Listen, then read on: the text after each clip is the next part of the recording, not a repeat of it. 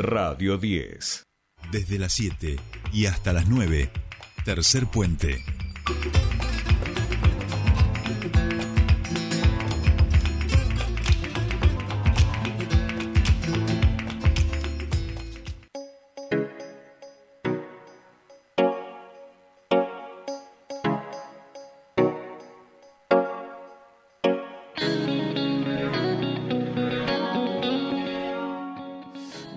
Seguimos aquí en Tercer Puente, son las 8 y 22 minutos de esta mañana, un poco fresquita a esta hora, y vamos a viajar hasta nuestra bella localidad de Zapala, porque allí estamos ya en comunicación con la jueza de garantías, la doctora Leticia Lorenzo, con quien queríamos hablar en esta semana, donde vemos que nuevamente la situación de la justicia, del Poder Judicial, eh, necesita que le pongamos un poco de mirada. Ayer hablábamos en exclusiva con Pablo Matkovich a partir de que se lo notificaron este de estaba que estaba eh, que era parte de las personas eh, espiadas por el gobierno de la ciudad de Buenos Aires a partir de ese convenio que se aprovechó con el RENAPER para el uso indiscriminado de datos biométricos, pero además este fallo de la Corte Suprema y una situación que se viene extendiendo y nosotros por supuesto siempre que queremos hablar de estas cuestiones apelamos a la doctora Leticia Lorenzo que siempre siempre nos ayuda a comprender y que siempre nos ayuda a mirar por donde nosotros queremos mirar. Leticia Lorenzo, muy buenos días, bienvenida a Tercer Puente. Buenos días, buenos días para ustedes, muchas gracias por llamarme. Qué mal que piensen en mí para que les ayude a mirar porque están equivocadas. ¿eh? Pero, gracias por el llamado. No, pero viste cómo somos, somos insistidores, así que si nos tenemos que equivocar, preferimos equivocarnos contigo y no con, otras personas. Exacto, exacto. Leti, escuchabas ayer eh, la entrevista este, de tu colega Pablo Matkovich eh, y bueno, un poco aquí te lo dejo abierto, digo, por un lado este, esta situación, por otro lado esta situación de la Corte Suprema, digo, con los fallos, pero también con un juez Rosati hablando y exponiendo en determinados lugares eh, sobre, no sé, el, este, el cómo se indiscriminadamente se genera este deuda y hablando de economía y metiéndose en temas que claramente no tienen que ver con el poder judicial. Es todo tan deprimente, realmente, tan terrible que uno no sabe por dónde empezar, así que mejor empezar solidarizándose con quienes conoce, ¿no? Porque lo, escuché a Pablo ayer y más allá de que tratamos de por ahí llevar un poco de descontractura, decir, bueno, mirá en quién se fijaron, Pablo acá en el sur, en Neuquén, quién es, pero fuera de, de lo que uno pueda bromear, es terrible porque mm, en lo que le sucede a Pablo y a todas las personas que están en esa lista de, gente cuyos datos han sido utilizados en forma incorrecta, indebida, aparece esto, ¿no? Que es la, la, mm, no sé, la, la, la total desresponsabilización de la función pública en el ámbito de los poderes ejecutivos, porque mm, yo escuchaba a Pablo y me imaginaba a una persona que cree que los datos personales de la gente que están en el RENAPER y que son accesibles para cuestiones muy específicas y limitadas, era como Google, entonces, eh, no sé, me, dicen que Pablo Matkovic está concursando y me meto a la base del RENAPER para ver quién es Pablo Matkovic. Y me parece un espanto, me parece un espanto porque la función pública tiene una serie de obligaciones, porque los datos de las personas tienen que ser preservados, porque como ciudadanos y ciudadanas entregamos información personal al Estado para cuestiones sumamente específicas y esa información debe ser cuidada. Y en lugar de cuidar esa información, el aprovechamiento, hacer un convenio y luego pensar que porque tenés acceso para algo específico podés hacer lo que quieras con esa información y buscar, insisto, como si fuese un buscador público, como si fuese Google. Es tremendo porque además eh, realmente no, no, no sé, no, no, estoy tratando de cuidar las palabras para no irme de mambo, pero eh, es como darle una navaja a un mono finalmente, es la sensación que uno tiene, ¿no? En, en manos de quienes estamos. Y esto cuando lo, lo llevamos al otro tema que vos planteás, que es el de la corte, bueno, ahí ya sí, sí, no, no, no, no, esto no, no tiene salida. Eh, las dos cosas son terribles. El presidente de la Corte, una persona que nunca nos tenemos que olvidar que es una persona que fue elegida por un decreto, fue elegida de forma ilegal y no tuvo ningún inconveniente en asumir ese cargo en forma ilegal. Aceptó, siendo una persona de derecho, un doctor en derecho, un estudioso del derecho, aceptó ingresar al máximo organismo judicial de la Argentina de una forma irregular, porque hay un proceso para ser juez o jueza de la Corte Suprema de Justicia de la Nación, y es un proceso súper expuesto y súper difícil, por algo no tenemos la quinta jueza todavía. Y aceptó ser nombrado por decreto y después eh, lo tenemos que escuchar, y la verdad es que lo digo así, lo tenemos que escuchar, dando lecciones de eh, república y democracia y manejo de la economía. Un juez, un juez, ¿qué tiene que decir un juez sobre cómo se administra la economía de un país si no es su rol? Y bueno, puestos, ya, ah, con esto te cierro, ya que, ya que nadie sabe cuál es su rol ni qué es lo que tiene que hacer, entonces bueno, suspendamos las elecciones en dos provincias y total, ¿cuál es el problema?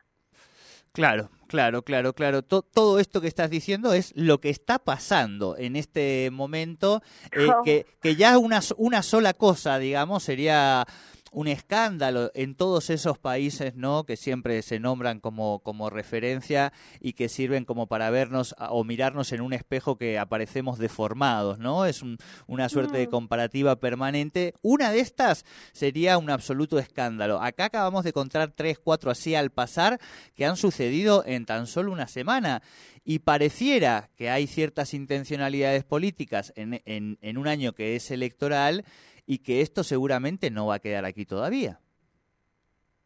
No, pero a la vez es como que vamos generando un acostumbramiento a vivir, eh, por suerte hemos tenido grandes artistas en este país y Disépolo nos pintó, ¿no? Porque es vivir dentro del cambalache lo que sucede.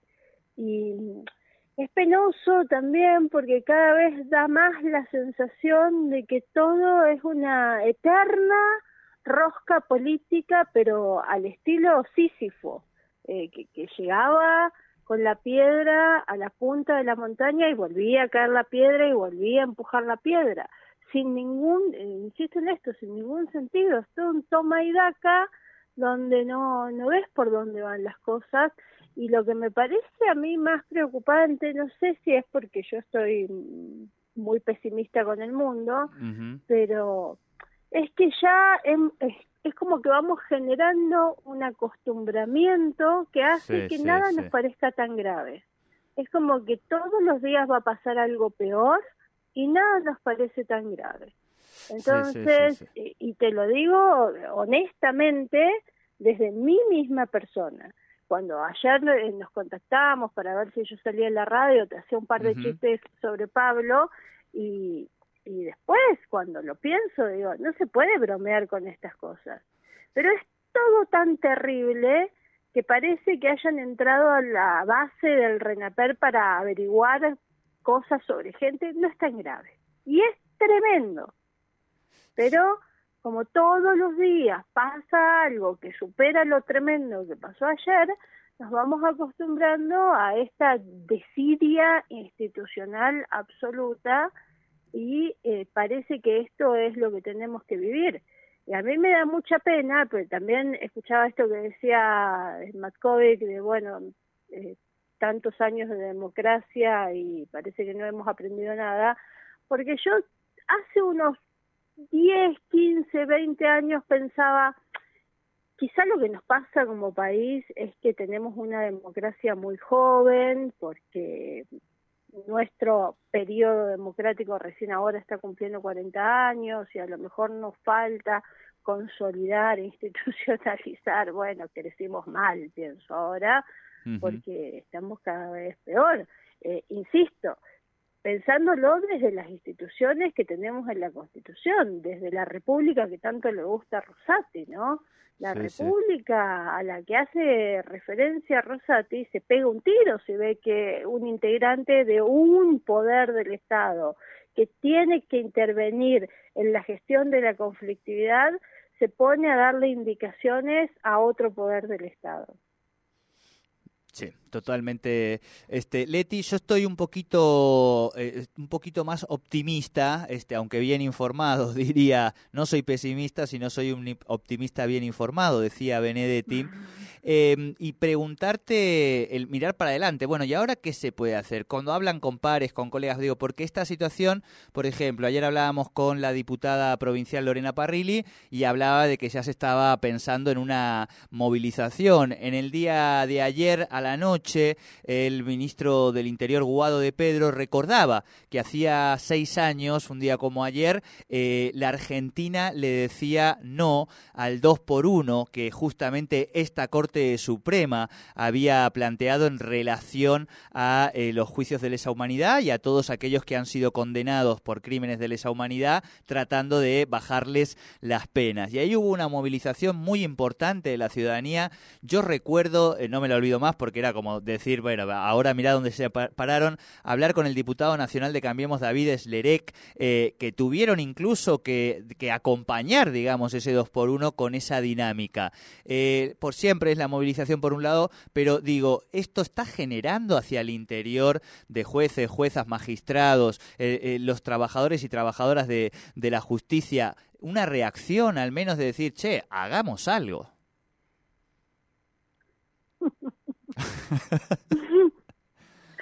Vos querés que yo me meta en problemas y yo ya ni siquiera tengo ánimo de meterme en problemas. No, no, no un poquito, nada más. No, pero para nada, para nada.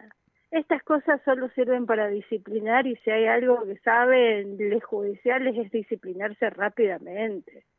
¿Quién? Eh, el tema del 2 por 1 tuvo, eh, yo creo que hay dos factores ahí que hicieron que rápidamente la comunidad entera o casi toda la comunidad saliera a reclamar. Uno, los organismos de derechos humanos, que son, eh, mira, bueno, ya está. Son organismos que no, no están pensando qué van a hacer, lo hacen. Cuando yo ya empiezo a pensar qué voy a hacer, ya tengo un problema de tiempo. ¿Cuándo lo voy a hacer? ¿Dentro de cinco semanas? ¿Dentro de un mes? ¿Cuando me pinte? Las cosas hay que hacerlas. Yo creo que uno de los problemas que atravesamos hoy en día es que todo se está pensando. Vamos a ver si estamos pensando si y bueno, no, tenés que reaccionar rápidamente y activar rápidamente, si no los temas con, todo lo tremendo que pasa en este país, mañana ya vamos a tener otra cosa tremenda de la que preocuparnos. Entonces, ahí tenés un diferenciante con lo que pasó con el 2 por 1 Y en segundo lugar, que mm, este, no, sé, quizás la cuestión de la suspensión de las elecciones sí sea algo que impacte comunitariamente de forma negativa, pero también acá tenemos el tema de que impacta en dos provincias y que tenés toda una discusión sobre si puede o no puede la Corte y se vuelve una cuestión técnica y nos olvidamos del fondo, entonces tampoco le veo que tenga como un, impacto tan directo en la ciudadanía.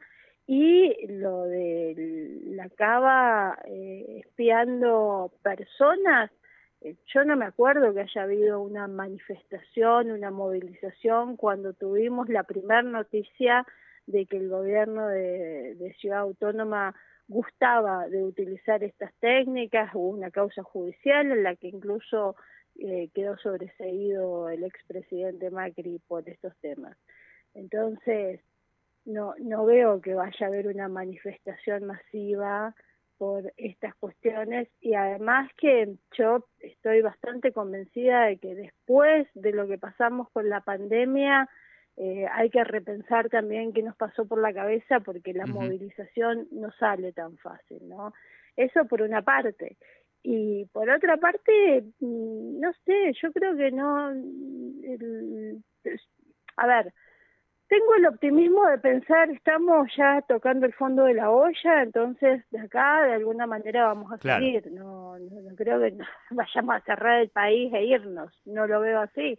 El tema es que me parece que también se presenta la oportunidad de pensar en otras cosas y ahí el, sector judicial no es amigo, amiga, amigue mucho menos de, de, pensar diferente. Entonces, mm, a mí mi sensación es que no hay demasiada preocupación. Quizás, no sé, sectores como justicia legítima este, tengan una mirada un poco más crítica, pero esto nosotros vivimos en un son muchos los sistemas judiciales, ¿no? Pero englobando, convivimos con un sistema judicial en el que mm, jueces viajan financiados por personas que están litigando ante sus tribunales a lugares que desconocemos, hacer cosas que desconocemos y no pasa nada, en un sistema en el que